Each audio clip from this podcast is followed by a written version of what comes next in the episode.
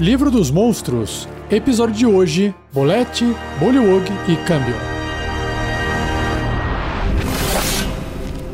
Regras do DD 5E Uma produção RPG Next.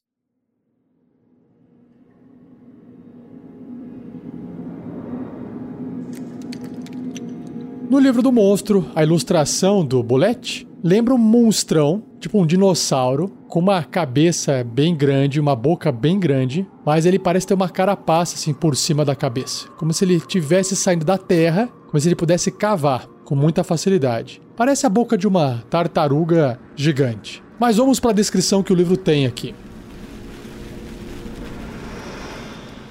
Ombulete é um predador robusto que aterroriza quaisquer locais que ele habitar. Também chamado de tubarão terrestre. Ah, sabia que ele tinha cara de alguma coisa, cara de tubarão.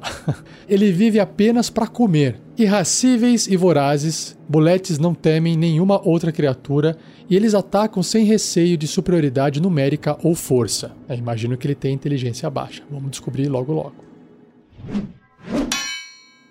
Caçadores subterrâneos. Os buletes usam suas poderosas garras para criar túneis na terra quando eles caçam. Ignorando obstruções, eles arrancam árvores, causam deslizamentos de terra, encostas soltas e deixam buracos para trás. Quando as vibrações no solo e pedras alertam o bulete de movimentação, ele emerge da superfície com as mandíbulas bem abertas ao atacar. Que é basicamente o que a ilustração do livro traz, exatamente esse momento dele saindo debaixo da terra com a boca aberta.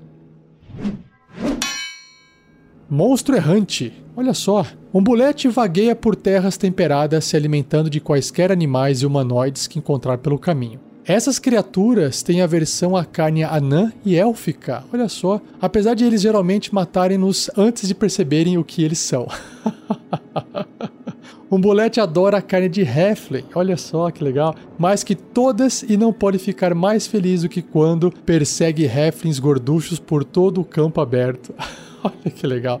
O mulete não possui covil, mas perambula por um território de caça de até 45 quilômetros de extensão. Seu único critério para o território é a disponibilidade de comida e quando tiver comido tudo na área, o mulete segue adiante. Eita! Essas criaturas muitas vezes se instalam em assentamentos humanoides, aterrorizando-os até que seus residentes fujam em pânico ou até o bulete ser morto. Todas as criaturas evitam os buletes, que consideram qualquer coisa que se mova como comida, até mesmo outros predadores e buletes. Olha só. Os buletes se juntam apenas para acasalar, resultando num sanguinário ato de garras e dentes que geralmente termina com a morte e consumo do macho. Vixe. A fêmea ganha nessa aqui, ó. Caraca, é, na natureza é assim que acontece, né? Criação arcana. Alguns sábios acreditam que o bulete é resultado de experimentos de um mago louco no cruzamento de tartarugas e tatus com infusões de pus de demônio. Nossa, eu colocaria é, tubarão aqui no meio também. Tubarão da terra. Acreditava-se que os boletes haviam sido extintos diferentes vezes mas após anos sem ser avistado, a criatura inevitavelmente reaparece. Devido a seus filhotes nunca serem vistos, alguns sábios suspeitam que os buletes mantêm ninhos secretos enterrados dos quais os adultos emergem para o mundo. Ah, é tipo, sei lá, cigarra, né? Cigarra você vê, mas a fase larval dela fica bem escondida, você não vê, dura um monte de tempo e aí sempre tá aparecendo cigarra. Legal.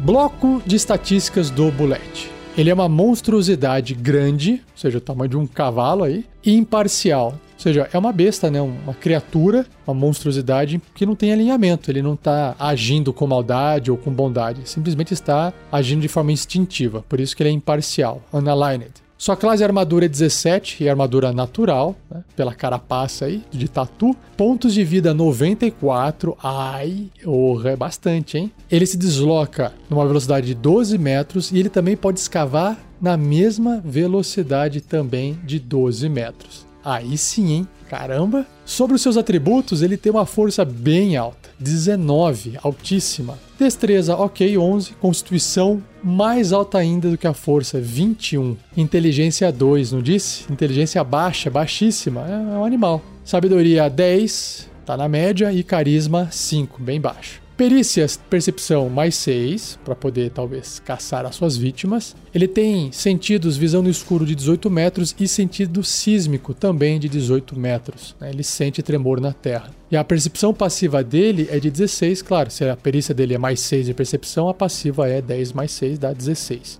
Então realmente é difícil de ele não perceber alguém por perto. Ele não tem idiomas, né? não fala, não compreende nenhum, e o seu nível de desafio é 5, concedendo 1.800 pontos de experiência para quem derrotá-lo. Ele tem uma característica chamada salto parado. Vamos ver esse salto parado aqui. O salto em distância do bulete é de até 9 metros e seu salto em altura é de até 4 metros e meio, com ou sem uma corrida inicial. Ah, lembrei. Existe uma regra, que é baseada na força do personagem, do quanto alguém consegue saltar tanto para cima quanto para frente, né? baseado na força e se a pessoa está parada ou correndo. No caso do Bullet, ele já tem aqui na estatística dele esse valor pronto para, olha, ele salta e esse valor aqui tá tudo certo, não precisa nem correr. para facilitar e para justificar ele ficar dando saltinhos para um lado para o outro. E avançando, pulando cercas, pulando muros, sei lá, ou ele cava por baixo e dá na mesma, né? Então é isso aí, muito legal. E ele tem duas ações: mordida, claro, é uma puta boca, e o salto mortal. Vamos ver, ó. Mordida é uma descrição curtinha. Ataque corpo a corpo com arma, mais 7 para atingir, um bom bônus. É um alvo apenas, né? E se ele acertar esse alvo, vai causar dano perfurante com a sua mandíbula, com a sua mordida, que dá 30 de dano médio ou 4 de 12 mais 4. Uau!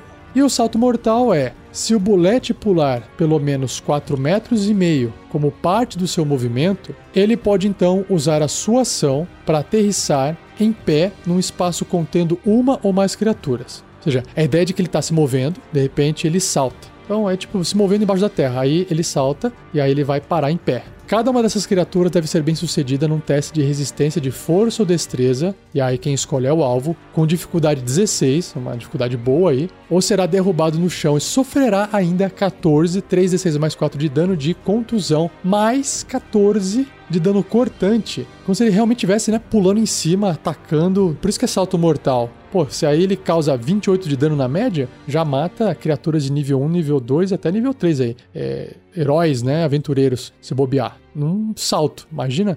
Se obtiver sucesso na resistência, a criatura sofre apenas metade desse dano e não fica caída no chão e é empurrada um metro e meio para longe do espaço do bulete para um espaço desocupado à escolha da criatura. Se não houver nenhum espaço desocupado ao alcance, a criatura ao invés fica caída no espaço do bulete. Sei lá, de repente ele já está perto de uma parede, não tem como ele ir mais para trás, então ele fica caído no mesmo espaço que o bulete está como ele é uma monstruosidade grande, ele tem tamanho grande, então ele ocupa dois por dois quadradinhos no tabuleiro. Então a criatura continua ali num dos quadradinhos. Maravilha. Uau! Esse bulete é para pôr terror e outra, ele pode aparecer de, de surpresa. Ele vem cavando embaixo, o pessoal sente um tremor, o que, que tá acontecendo? Todo mundo rola iniciativa, de repente ninguém sabe o que, que é, porque não tá vendo a criatura ainda, até ela aparecer e aparecer e destruir tudo, comendo todo mundo. Muito legal.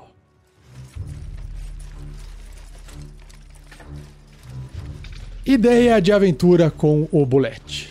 Imagina que a sua aventura começa dentro de uma arena, no meio de um lugar meio inóspito. E aí os aventureiros têm que lutar por suas vidas, inclusive até um contra os outros, talvez. E basta um acertar o outro que é considerado vitória para um dos lados, não precisam lutar até a morte, por exemplo. Ou existe uma justificativa por trás para mais tarde quem estiver vivo servir para outra coisa. E aí, de repente, um Heflin é trazido até o centro dessa arena e ele é preso. Na verdade, ele está sendo usado para atrair o Bulete. O Bulete também é uma criatura que foi presa de alguma forma. Aí, de repente, o Bulete é solto dentro dessa arena. E ele salta, acaba comendo o Heflin, uma cena grotesca. E agora, ele está ali solto, Aí você fala, tá, mas como é que os caras estão contendo esse bullet, né? O que pode ter acontecido é o pessoal construiu uma arena onde as paredes são bem profundas, ou do lado de fora das paredes, ou até pro lado de dentro, tem um fosso. E esse fosso, por exemplo, tem água. Então, ele consegue cavar profundo, mas ele atinge o solo rochoso, ele não consegue cavar muito fundo, não consegue passar por rochas. E se ele fosse para frente embaixo da terra, ele iria acabar saindo no fosso de água e morreria afogado, não sabe nadar, sei lá, né? Então eles conseguiram conter o bulete ali de alguma forma. E aí, com base nisso, as criaturas, os aventureiros, desculpe, têm que lutar contra esse bulete e sobreviver. E ele vira tipo o chefão da arena. Esse pode ser o início de uma aventura maluca. E aí, talvez quem esteja controlando ou manipulando o bulete, porque assim, depois que ele é solto, como é que se prende uma criatura dessa, né? Ela não, não, não tem consciência. Como é que você prende isso? Uma, uma besta, uma monstruosidade super forte. Talvez. Talvez alguém, algum NPC, tenha encontrado um filhote de um bulete, que é algo extremamente raro. E ele consegue, ele descobriu o que, que ele tem que fazer no filhote para que o filhote talvez produza um som que o bulete ouve e aí o bulete reage de tal forma e assim dessa forma eles conseguem controlar o bulete, fazendo com que ele vá até uma, por exemplo, uma grade, uma prisão ali, aí eles fecham e mantêm o bicho meio que escravizado. Pronto. Só aí já temos um plot para começar a aventura e saber o que está acontecendo por trás dessas crias e bulete, por que alguém tem um bulete, por que, que eles estão presos nesse, nessa arena, quem é que tá fazendo essa maldade por trás e por aí vai. Quem são os Halflings que estão sendo usados de alimento, né? Então tá aí. Se você tiver a sua ideia também de aventura e quiser compartilhar ela com base no Monstro Bulete, acesse o fórum do RPG Next lá no rpgnext.com.br e procure lá no fórum. Ideia de aventuras com base em monstros. Vai lá no B de Bulete, seleciona Bulete e escreva, deixa sua ideia para que outros possam ler e comentar. O link direto para o fórum está no post desse episódio ou você pode ir navegando pelo site do RPG Next.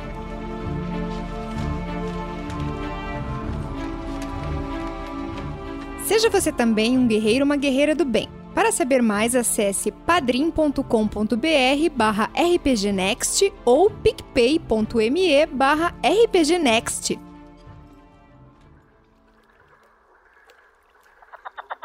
Próximo monstro é o Bullywug. Na sua ilustração, basicamente ele é um sapinho humanoide. Um sapinho que fica em pé, veste roupinha de couro e possui uma lança nas mãos. Então ele parece assim uma versão é, índio, né? De sapo. Um saponoide. Um human sapo, sapo humano. Essa é a ilustração que tem no livro. E vamos para a descrição do monstro aqui do livro, que diz o seguinte sobre o Bullywug. A vida como um Bullywug é desagradável brutal e molhada. Esses humanoides anfíbios com cabeça de sapo devem ficar constantemente úmidos, habitando florestas chuvosas, brejos e cavernas úmidas, igual um sapo. Sempre famintos e completamente malignos, olha só, malignos, não sabia. Bullywugs subjugam oponentes com superioridade numérica quando podem, mas eles fogem de ameaças sérias em busca de presas mais fáceis. Os Bullywugs têm pele verde, cinza ou mosqueada de amarelo que varia entre tons de cinza, verde e marrom, permitindo que eles se mesclem com seus arredores. Eles vestem armaduras rudes, empunham armas simples e podem desferir uma poderosa mordida nos inimigos que se aproximarem demais. Aristocracia corrupta. Eita! Bullywugs consideram-se os governantes por direito dos pântanos, eles seguem um tipo de etiqueta quando lidam com forasteiros e uns com os outros, sujeitos aos caprichos e desejos de seu líder, um autodenominado Senhor do Estrume.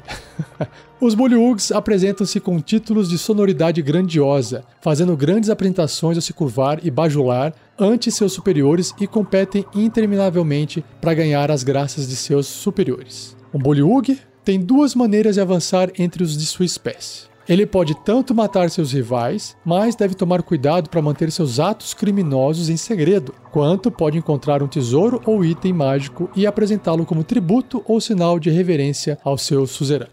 Um Bullywug que assassinar seus rivais sem cautela provavelmente será executado. Por isso, é mais comum para os Bullywugs realizarem assaltos contra caravanas e assentamentos, com o objetivo de adquirir bugigangas preciosas para impressionar seus senhores e cair nas suas graças. Invariavelmente, essas mercadorias finas são reduzidas a entulhos imundos através de abuso e negligência. Quando um presente perde seu brilho, um senhor Bullywug invariavelmente exige que seus súditos tragam mais tesouros em sua homenagem. Eles não parecem serem assim, tão inteligentes, né? Mas bem interessante esse comportamento, muito legal. Diplomacia rebelde. Bullywugs adoram ordenar aqueles que invadem seus territórios mais que tudo. Seus guerreiros tentam capturar os intrusos ao invés de simplesmente matá-los. Nossa, tem um episódio do Caverna do Dragão, do desenho, que acho que tem esses bichinhos sapo lá, capturando a turma. Os cativos são arrastados perante o rei ou rainha, um Bullywug de tamanho excepcionalmente grande, e forçados a suplicar por misericórdia. Subornos, tesouros e bajulação podem iludir o governante Bullywug a deixar os captivos partirem, mas não antes de tentar impressionar seus convidados, entre aspas, com a majestade de seus tesouros e reino. Acometidos por um profundo complexo de inferioridade, senhores Bullywug se imaginam como reis e rainhas, mas anseiam desesperadamente pelo medo e respeito dos forasteiros. Legal. Aliados anfíbios. Os Bullywugs falam um idioma que permite que eles se comuniquem por extensas áreas ao coacharem como sapos. Notícias sobre intrusos ou outros eventos no pântano se espalham em minutos através desse sistema de comunicação rude. Conceitos simples do idioma são compreendidos por sapos e rãs. Bullywugs usam essa capacidade para formar fortes elos com sapos gigantes, os quais eles treinam como guardiões e caçadores. Espécimes maiores às vezes são usadas como montaria também. A habilidade dos sapos de engolir criaturas inteiras concede ao bando de caça Bullywug uma maneira fácil de levar suas presas de volta para suas vilas. Que ótimo! Imagina então, né? Ele chegar montado num sapo gigante, usar o sapo gigante para poder engolir suas vítimas e aí leva até a tribo deles. Legal.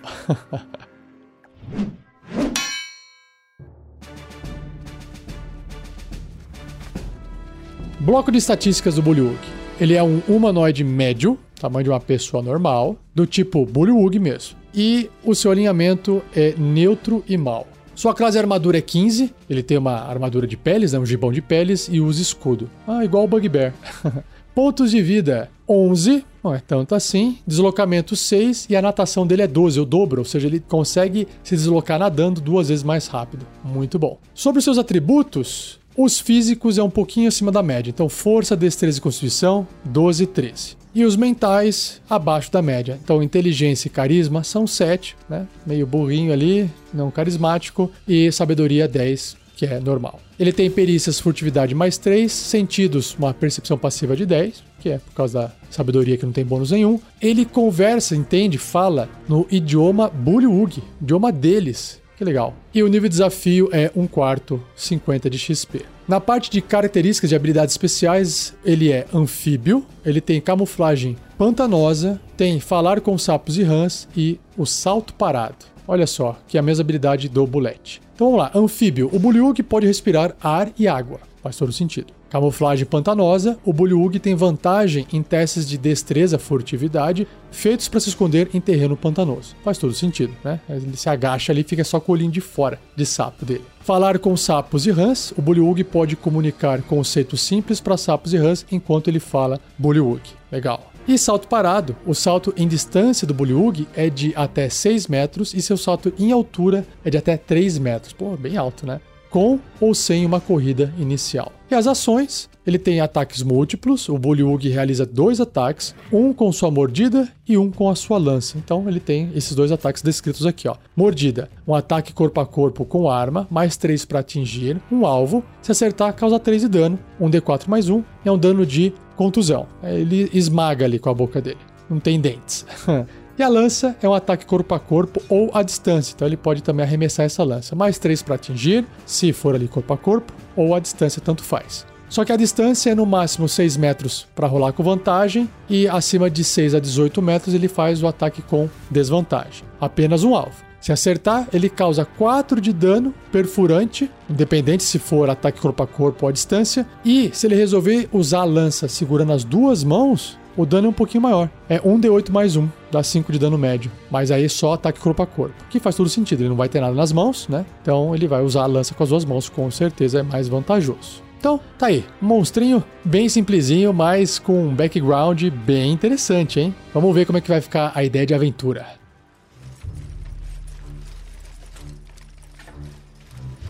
Ideia de aventura. Imaginem que um reino foi atacado, e aí um reino de humanos. E aí esse reino de humanos teve que abandonar o castelo e fugir. E aí eles fugiram a cavalo, né, os seus nobres e tal, e tiveram que passar por um pântano. Nessa travessia não aconteceu nada. No entanto, a princesa, fugindo a cavalo, deixou cair a sua tiara preciosa ou mágica no meio do pântano. E ela só percebeu depois que eles fugiram e atravessaram. E aí ela se encontra ainda com um pouco de poder e dinheiro, encontra um grupo de aventureiros que está ali apertado de grana, que precisa de um, um trabalhozinho para poder conseguir alguns favores, comida, uma estalagem para poder dormir, enfim.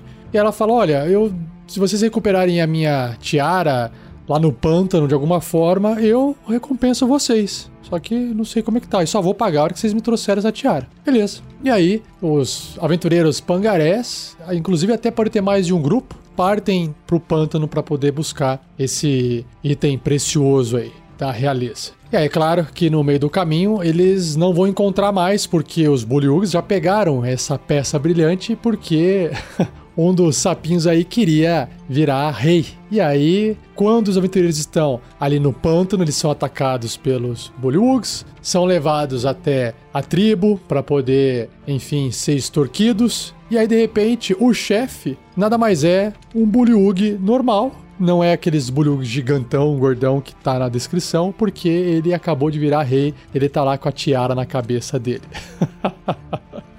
E aí começa aquela negociação, porque acho que as criaturas em maior número são capazes de eliminar completamente os aventureiros, que, mesmo matando alguns dos Bullywugs, não seriam páreos para uma tribo inteira. E aí se inicia a discussão, se inicia uma negociação, e aí é com você. O que, será que os aventureiros vão ter que fazer diante desses Bullywugs? Será que uma, um outro grupo de aventureiros que também está em busca desse tesouro vai chegar e vai causar confusão? Vai tentar roubar e vai gerar um combate? Ou será que os aventureiros terão que conversar com os Bullywugs numa tentativa de subordinar eles para que eles possam sair de lá com aquela única coroa em específico? Será que o reino, a princesa, não são às vezes pessoas que fizeram muito mal para a população deles e é, tem alguma forma de ludibriar os Bullywugs dando outros tesouros ou falar assim, olha, se você me devolver isso aí, eu sei onde você pode conseguir mais.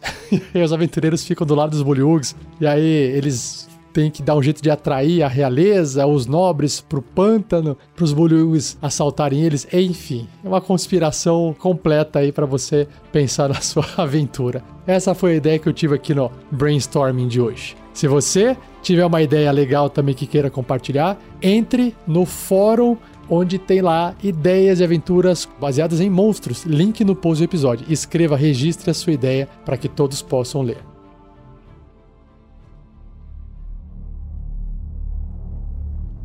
Terceiro e último monstro do cast de hoje é o Cambion, ou Cambion, que parece um Tiflin super evoluído, né? um humanoide com aparências demoníacas, rabo, chifrinho na cabeça, pele vermelha e um par de asas de demônio nas costas. A ilustração é bem bonita, porque também essa criatura aqui tá vestindo uma armadura, tem um cajado na mão, uma espada do outro lado, bem legal. E vamos para a descrição do livro. Um Cambion, ou Cambion, é o descendente de um corruptor, geralmente um súcubo ou incubo, e de um humanoide, que geralmente é um humano. Ah, uma mistura, olha só que legal. Os Cambions herdam aspectos de ambos os pais, mas seus chifres, asas de couro e caudas grossas são características de seu parentesco extraplanar. É como eu disse, bem parecido com um Tiflin. Nascido para ser mal. Cambions tornam-se adultos desumanos cuja crueldade e perversão horroriza até o mais devotado pai mortal. Mesmo na juventude, um câmbio identifica seu lugar de direito como um soberano entre os mortais. Ele pode orquestrar ataques a cidades e vilas, reunindo bandos de humanoides e diabos menores para servi-lo. Puxa vida, fazer o quê? Peões dos poderosos. Um câmbio obrigado a servir seu pai demoníaco o faz por admiração ou por temor, mas também com a expectativa de que um dia irá ascender a um lugar de destaque. Os Campbells que cresceram nos Nove Infernos servem como soldados, emissários e servos pessoais para diabos maiores. No abismo, um Campbell possui apenas autoridade que ele conseguiu reunir por puro poder e força de vontade. Legal.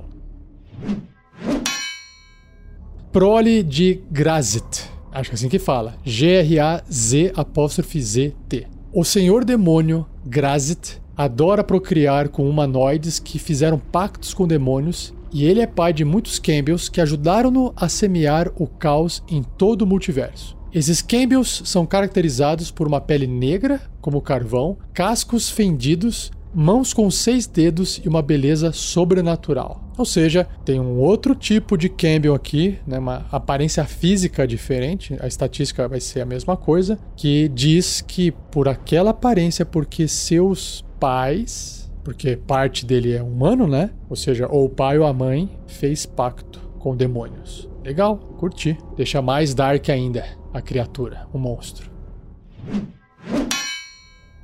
No livro também tem aqui um pedacinho de papel, como se alguém tivesse deixado uma nota escrita que diz o seguinte: Eles rastejam de suas mães, ventres que espalham a corrupção através do multiverso. O que é não amar? Quem deixou esse recado se chama Baba Yaga. Sei lá quem é.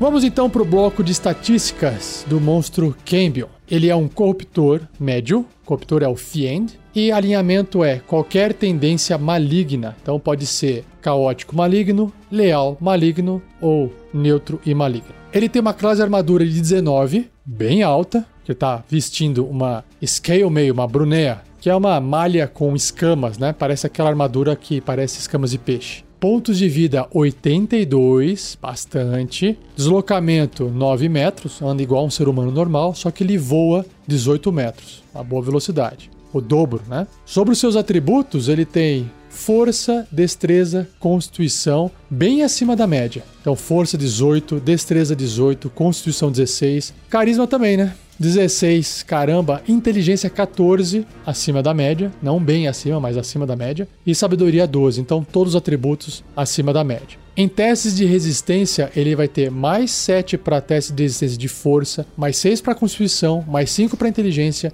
e mais 6 para carisma. Então, ele tem uma chance de resistir muito maior a magias e efeitos para essas habilidades. Em perícias, ele tem enganação mais 6, furtividade mais 7, intimidação mais 6, percepção mais 4. Então perceba que toda essa manipulação social, ó, enganar, ser furtivo, intimidar, perceber as coisas, que ajuda ele a ficar esperto também, né? Todos os bônus altos aí. Legal. Ele tem, claro, resistência a dano. Se você acha que é só fogo, tá enganado. Elétrico também. Frio. Resistência, lembrando, é metade do dano, né? Veneno contusão, cortante e perfurante de armas que não são mágicas. Então, às vezes, a arma tem que ser mágica para poder passar por essa resistência que ele tem. E sobre os seus sentidos, ele tem visão no escuro de 18 metros, que é a visão no escuro padrão, e percepção passiva de 14. Legal. E idiomas. Ele, além de comum, sabe se comunicar em abissal e infernal.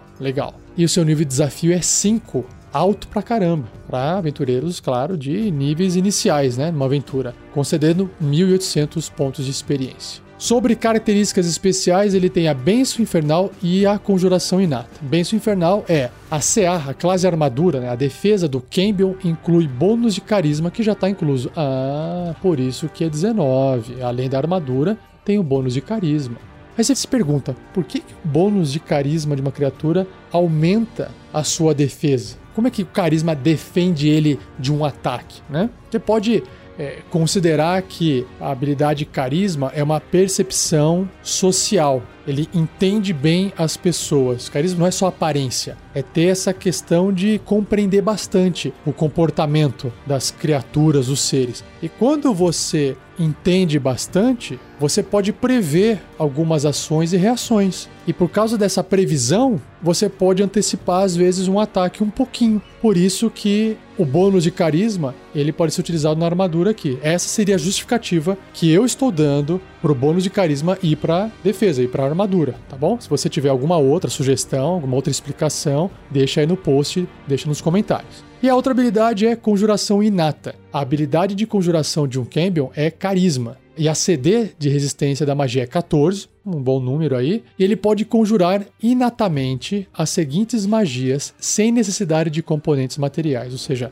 é, ele faz aquilo como se fosse algo extremamente natural para ele, quase como se fosse o feiticeiro, só que o feiticeiro ainda precisa dos componentes materiais. Então ele pode fazer algumas magias, tem duas linhas. A primeira linha é as magias que ele pode fazer três vezes por dia cada uma, e a outra que ele pode fazer uma vez por dia. Então, quais são as que ele pode fazer três vezes por dia cada uma? É o alterar-se, que é mudar ele mesmo, ele pode mudar a forma dele, a aparência dele, comando, pode comandar alguém, e detectar magia. Ótimo. E a que ele pode fazer apenas uma vez por dia, e apenas nele ele pode fazer magia, é a viagem planar. Legal. Porra, bem massa. Isso dá muita mobilidade para ele e as magias que alteram e comandam, né? Faz com que ele consiga manipular facilmente outras pessoas. Show. E sobre as ações, ele tem ataques múltiplos, ou seja, ele pode realizar dois ataques corpo a corpo ou usar o seu raio de fogo, que é um outro ataque, duas vezes. Então vamos lá, antes de eu falar do raio de fogo, ele tem um ataque com lança, que é um ataque corpo a corpo, por isso que ele tem uma lança na ilustração ali, mais 7 para atingir, um alvo apenas, ou ele pode arremessar essa lance numa distância de até 6 metros ou no máximo 18 metros com desvantagem, um alvo apenas. Se acertar, 7 de dano perfurante ou 8 de dano perfurante se ele for usado com as duas mãos, né, para poder ser realizado um ataque corpo a corpo e mais 3, ou seja, um D6 de dano de fogo. Então essa lança ela é quente o suficiente para queimar mais esses três pontos. E o raio de fogo que ele tem é um ataque à distância, com magia, mais 7 para atingir, a distância de 36 metros, uma boa distância, um alvo apenas, se acertar 3d6, dá 10 de dano médio, de dano de fogo. Ele solta um raio. Agora, de onde sai esse raio? Imagino eu que possa ser do olho, pode ser da ponta do dedo. Da lança, não, né? Porque se ele perde a lança, ele não poderia mais fazer o raio de fogo. Eu acho que pode ser tanto do dedo, se você achar legal ele soltar pelos olhos, também ficaria interessante. e por fim, ele tem uma ação chamada charme demoníaco, né? Porque como ele é uma cria de um súcubo ou um íncubo, né? acho que tem a ver isso aqui, ó.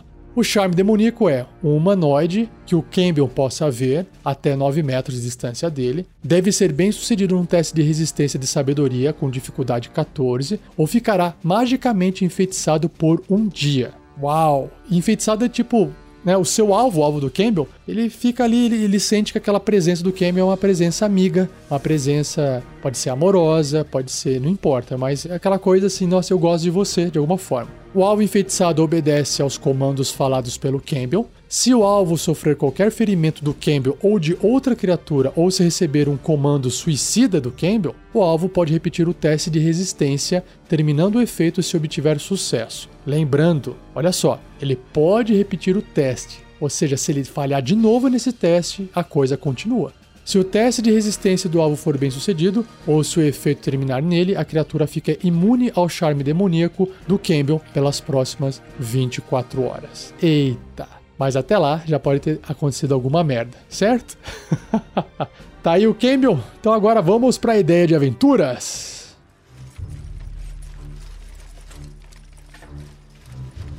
Ideia de aventura. Imagina um reino pequeno, onde tem o rei e a rainha, e talvez o rei tenha perdido a sua rainha, e ele não consegue mais ter filhos, os filhos homens que ele tinha morreram lutando, e por algum motivo as filhas que ele teve nunca foram, sei lá, atrativas, ou como o reino dele é pequeno, nunca ele conseguiu apresentar a filha dele para algum príncipe de outro reinado e fazer esse casamento dar certo. E aí ele tá ali, ou oh, as filhas têm doença, não importa. E ele tá numa situação onde ele não sabe o que fazer, ele gostava muito da rainha, da mulher dele, então meio que desesperado, e por ser um, um reino pequeno, ele anseia por ter uma filha muito, muito bonita, para que ele possa fazê-la casar com um príncipe de um outro reino muito mais rico do que o dele. E aí, nessa tentativa de querer isso, ele acaba pedindo, fazendo um pacto com o um demônio. E esse demônio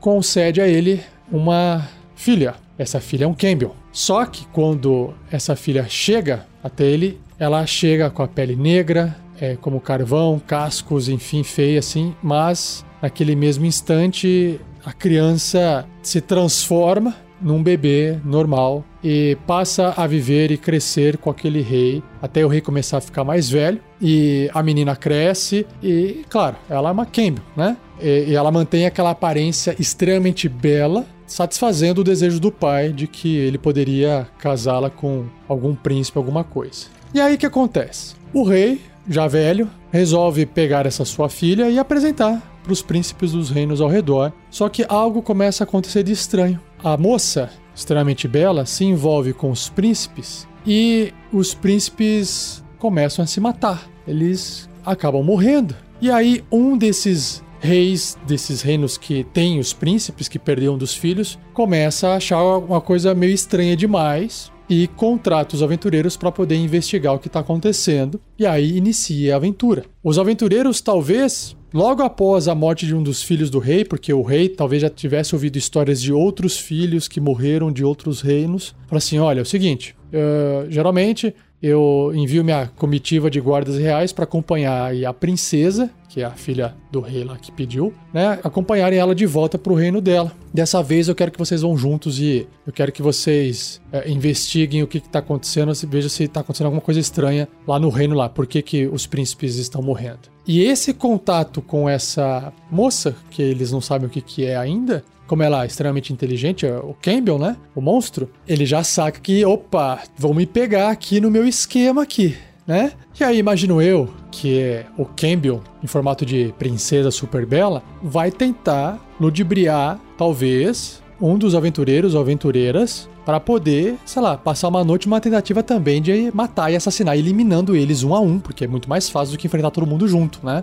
E aí pode dar errado esse plano, ou realmente pode, que se der certo, o jogador perder seu personagem, né? Mas pode dar errado, e aí ela pode apresentar sua forma real, porque para ela poder voar ela vai ter que se destransformar, né, de princesa para Campbell, sai voando, foge, enfim, e aí os aventureiros têm o quem buscar, quem ir atrás. Aí ela pode ter ido para um local onde ela está formando um pequeno exército para poder invadir o reino pequeno do rei, tomar para ela. E aí pronto, começou a aventura. Certo? Curtiu? Bom, foi isso que saiu aqui no improviso. Se você tiver uma ideia, não esqueça, acesse o fórum do RPG Next, link no post. Escreva lá sua ideia. Compartilhe.